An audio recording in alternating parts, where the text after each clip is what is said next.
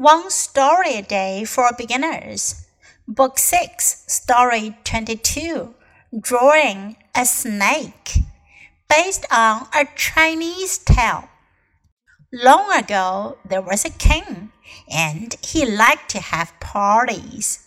At one of those parties, the king asked the people to draw a snake.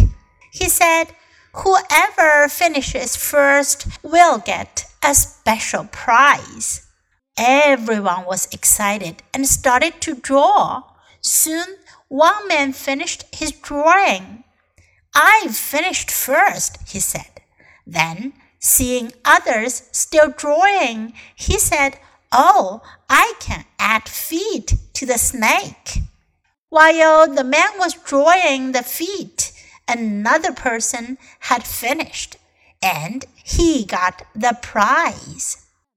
这个故事，小朋友们有没有听出来？来自于一个中国的民间传说，也是我们一个成语的来源——画蛇添足 （drawing a snake）。画蛇。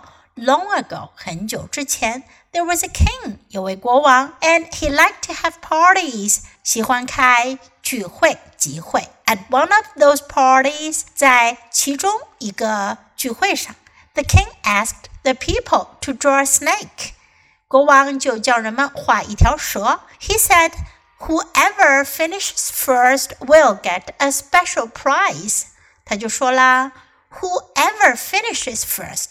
谁第一个画完，就可以得到一个特别的奖金，a special prize. Everyone was excited， 大家都很激动，and started to draw，开始画了。Soon one man finished his drawing，很快有个人就画完了。I finished first, he said. 他说我先画完的。Then, seeing others still drawing, he said, "Oh, I can add feet to the snake."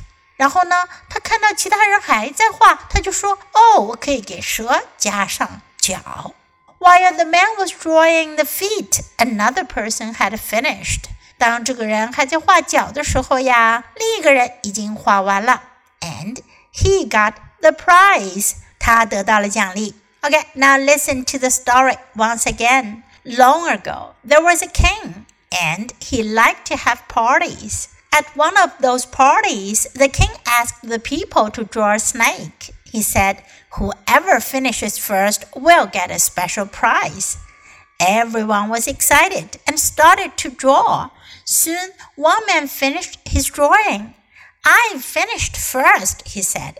Then, seeing others still drawing, he said, Oh, I can add feet to the snake.